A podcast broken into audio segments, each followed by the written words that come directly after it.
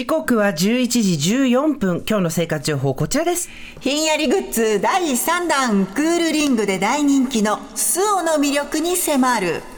第3弾水曜日はもう今シーズンヒヤヒヤグッズ3弾冷え冷えグッズね。冷え冷えグッズ。ヒヤヒヤするのは 毎日のことだけど。そうごめんよ。月曜日もね今週クールグッズやってましたけれども、まあねまだ暑い日が続いてますよということでこれからが本番ですから、ひんやりグッズいくつか備えておきたい。で水曜日は第2弾で特集した時のスオというブランド、はい。アイスクールリュックって覚えてますか？ね、一つご紹介したもの、もちろん覚えてますよ。だって私買っちゃったんだもん、あの後。そうなのよ。あの、リュックと背中の間に挟んでひんやりするようなグッズでこれをすーちゃんはじめなんと水曜日担当の清水さんと番組プロデューサーの刈谷さんも3人ともガツガツ買ってる。これね、すぐ買いました。ね。背中がひんやりして濡れないっていうのがいいんですよ。そう濡れないのよね、で軽いじゃない。そうなの。でリュックにつけとけばいいだけなので、簡単なんで買いました。半永久的に使えるもの、はい。このスオというブランドなんですがこのほひんやりグッズのまあ草分け的存在なんですよね、他にもたくさんいろんなグッズを出しています。ということでこのスオというブランドどういう会社なのか。 SUO をブランド展開する株式会社ウィズの代表取締役パク・ソンジェさんに直接伺おうということで神戸の本社とズームがつながっております。パクさん。おはようございます。こんにちは。よろしくお願いします。よろしくお願いします。まあ白のスーツが素敵今、後ろにいっぱいリングがぶら下がっておりますけど、それは SUO の首に巻くリングですね。そうですね、うちのショールームです。あ、そうなんですね。あよかった、いろんなものが並んでます。ね。そう今いっぱい後ろにその首にいわゆるはめる輪っかのようなものがディスプレイしてあるんですけれども今スタジオにも12個あります、はい。でそのうちの11個はスオさんからご好意で今あおりがとうございます。借りしてきております。ありがとうございます。私はこれ買いました、黒の。これ。ありがとうございます。あかっこいデいザインがね、すごい素敵だったので。そう。スオってねいろんなサイズや柄も豊富なのそう、よねあの機能だけじゃなくてデザインもすごくいいんでこれを買ったんですけど、パクさんあんまりメディアには出てこなかったっていう噂を聞いたんですがこういうようなものを経験したこともないし、静かにものづくりだけを今までしたんで、はい。い、ろいろ去年から取材をいろいろね、言われたんですけれども、なかなかそういうような経験がないもんなんで断っとったんですけれども、はい。今回はちょっといろんな皆さんに情報をもうちょっと提供するために、ちょっと受けさせていただいてます。ありがとうございます。よろしくお願いします。え初出演ですか？メディア初めてです。あらありがとうございます光栄ですね我々我々の対応次第でメディアに対する印象が変わっちゃうから丁寧にやろうどうしてそんなハードルを自分で上げるの静かにものづくりをしてた人を声をかけてしまったそうよね、パクさん、本当にありがとうございます。ありがとうございますありがとうございます。こちらこそありがとうございます。まずはですね、パクさん、このスオというブランド、SUO と書きますよね。はい。どうしてこういう名前なのか、その由来から教えていただけますか？うちのブランドのスオというのは、本当は韓国のあの意味での水というようなイメージなんですね。うちの商品は水みたいにピュアなものをうん、全部自分らが直接に作ってうん検証して安全、安心なものだけをお客さんに提供するということをもとで右から左だけじゃなく材料からこだわってるものを自分らの自社で作って提供するというイメージでスオというような、うんうんあの名前を付けさせていただいてます。あーあのね、今一緒おっしゃってましたけれども、その材料とかこだわりっておっしゃってましたが、肌に触れるものっていう観念がやっぱりあるんですかね？そうですね。この材料自体が実際はいろんなこう形で作られるもんで、本当は植物由来からのものもあるし、鉱物から取れるものもあるし、うん。化学製品を混ぜてもできるようなもんなんですね。うん。でも私らはどうしてもあのお子様とかは大事なワンちゃんとかいろんな人がこう手に触れてうん、直接に首につけて背中に背負って頭にこう乗せるようなもんなんではい。安全安心なものじゃないとダメというように、うんうんどうしてもワンちゃんとか急に噛んだり猫ちゃんもそうですよね噛んだり、はいいろいろトラブルも発生するようなことが実際起きるんで、より安全なものにこだわって、まあ、製品作りをしようと思ってます。そう今スタジオにたくさんあるんですけどワンちゃん用の首に巻くのだったりとか かあとヘルメットをかぶった時の中に入れる頭用なんかも出してらっしゃるんですね。そうですね。私らがものを作るっていう観点では、今日リュックの話でこう、ね、依頼をいただいてるんですけど、はい。本当はそのリュック自体も、あの、いきなり知り合いが来て、はい。リュックとかがこう蒸れるのにうん、プラスチックでこう隙間を空くようなものしかないと、そうそう。すごく困ってると。うん。それで何かないかということで、作ってみたのが一番最初だったんですね。あ、じゃあそれでリクエストがあって考えてっていう感じなんですね。そうなんですよ。それで4回ぐらい、2年で4回ぐらい、あの、型を改良しながら、うんうんこのように改良しながら、こう、今の段階まで来たんですけれども、はあそういうようなお客さんとのこうコミュニケーションを取りながら、なかなか世の中でこう、ないものを今作ってますんで、デザインのこだわりはどんなところにあるんですか？もともとから私らが長田神戸の長田という町、はい。靴作る靴作りの町なんですね、はい。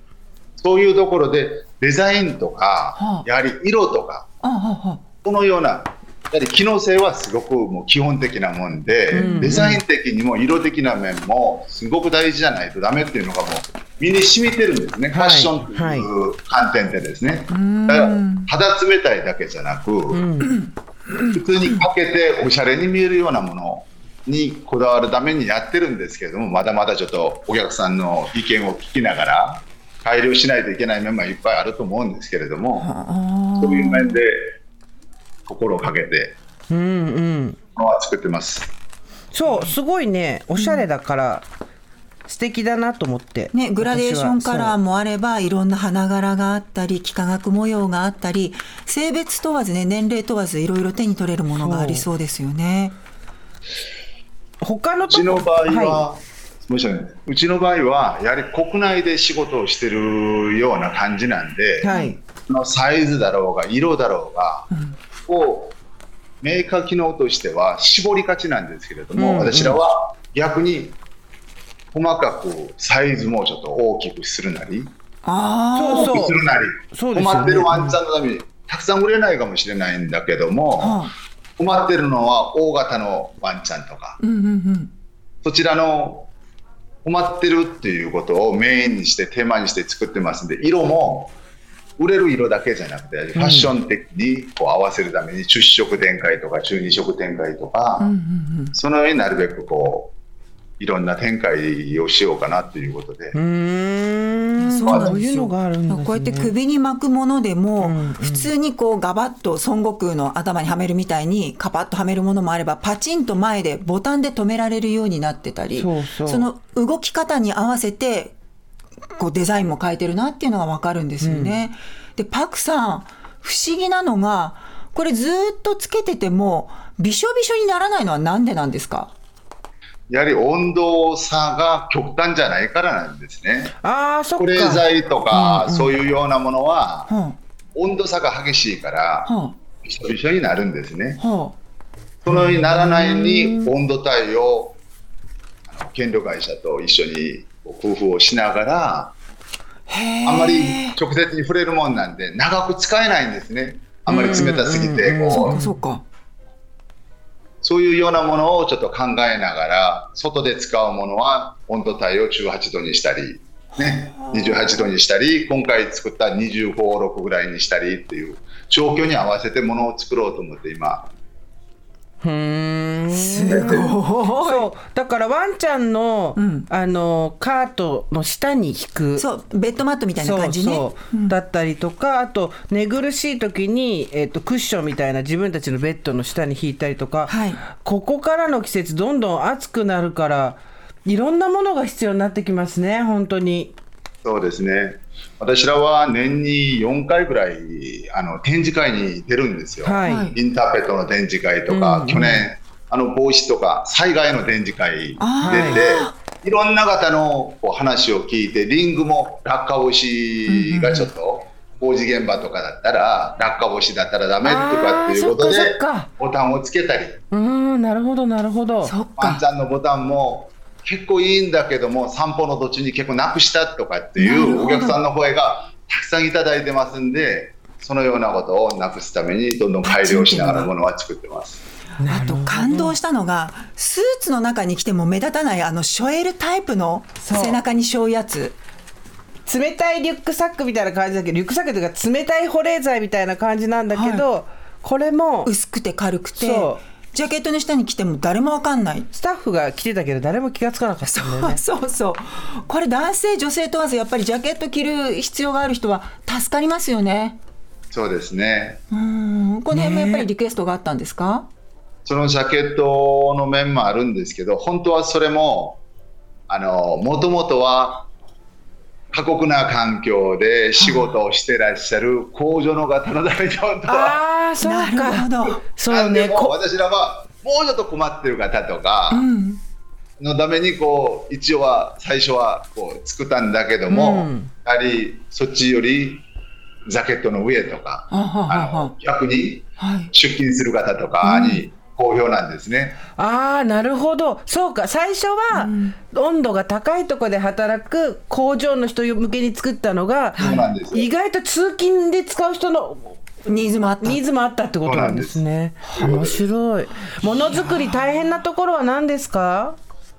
いや、ものづくりはですね、私らの場合はさっき言ったように、あのワンちゃんのベストを作った時も、うん。1回目で作ったのに、ちょっと大きくて、うん。脇が擦れて、うん。ワンちゃんがちょっと皮膚に怪我をしたりしたこともあるんですね。これを全部回収をして、売ってる途中なのに型をちょっと変えて、うんうん。改良版を出したり、世の中にあんまりないものを作ってますんで、うん。ちょっとなかなかこう企画っていうものがないんですね。そうか。だからそれを途中でちょっと変えながら改良版改良版をこう足すっていうのが、ね、途中で迷惑かけたらいけないということで回収しながら、うん。次のもの次のものを準備に準備にこう出すっていう、うん。そういうようなものがちょっと大変かなと思うんですけれどもか。ありがたく思いながら仕事はやってます。ね、うん。大変。いや本当パクさんこうやってお話聞いてるとまだまだ新しいアイディアがありそうだなって感じるんですがこの先何か計画してることってあるんですか？うちはですね、この商品とかをより安全、より安心なものを作るために、うちの工場でそれをすべて本当は溶かして研究をしてるんですけれども、うん。それだけじゃなく、もっと製造までうちでやるように、まあ、機械を導入したりこうしながら、なるほ日ど本で全てのものをしながら、あの私らのものがサスティナブル的にすごく当てはまるような材料から全ての工程がそうなんで、うん。梱包の素材もそうやし、全部次はもうどんどん変わるんですね。それで地域活性化っていうのをすごく私らは大事にしてて、うん。小さいノベリティだろうが何だろうが、この神戸の街と周りの方からいろいろ助けてもらいながら、うん。これ日本のどんどん皆さんは今、物を作るために中国やベトナムや外に外に行くんだけども、うん。私らは逆にどんどんどんどん日本で物を作れるように逆に戻ろうと逆に戻ろうとしてる。ん。ですうーん点々のこう動きが線になってこの日本の経済が少しでも活性化になったらいいかなということで、日本で物を作るっていうのを心がけてやろうとしてます。うん。永田はね震災の時も大変でしたからね。そうですね。ね。ねだからそこがまた新しい産業ではい。活性化していくと、確かに。それは地元の人たちにも心の支えになりますね。嬉しいですね。うん。そうあのということで、はい私は2つも買っちゃったんですけど。いやこれねいろいろパンフレット見てるとこの首に巻くリング、紫外線の量でカラーが変化するものとか、反射板がついてるので夜のお散歩に向いているものとか本当に豊富なんですよ種類が。なのでちょっとあの気になった方ぜひ調べてみてほしいなと思いますね。あのちょっと高いんですけど 他のに比べてちょっと高いんですけどでも長く使うものだから、はいはじ壊れたりしたくないし、うん。あとやっぱ使い勝手が悪いよりは、うん。おここでちゃんとお金出していいの買おうと思って買ったんですけど、ねで今のパクさんのお話聞いてて何かあった時にここに問い合わせたらもう一回考えてくれそうな安心感もあるよ そうね。いやいろいろ可愛い商品たくさんお貸しいただいてありがとうございましたちょっとあのまた私はこれ普通に自分で使っていくんですけど、うん、あのはい。何か機会があったらまたいろいろと、ねパクさん記念すべき初出演、本当にありがとうございました。ありがとうございました。お話聞かせてくれてありがとうございましたありがとうございました。よろしくお願いしますまたよろしくお願いします。またお願いします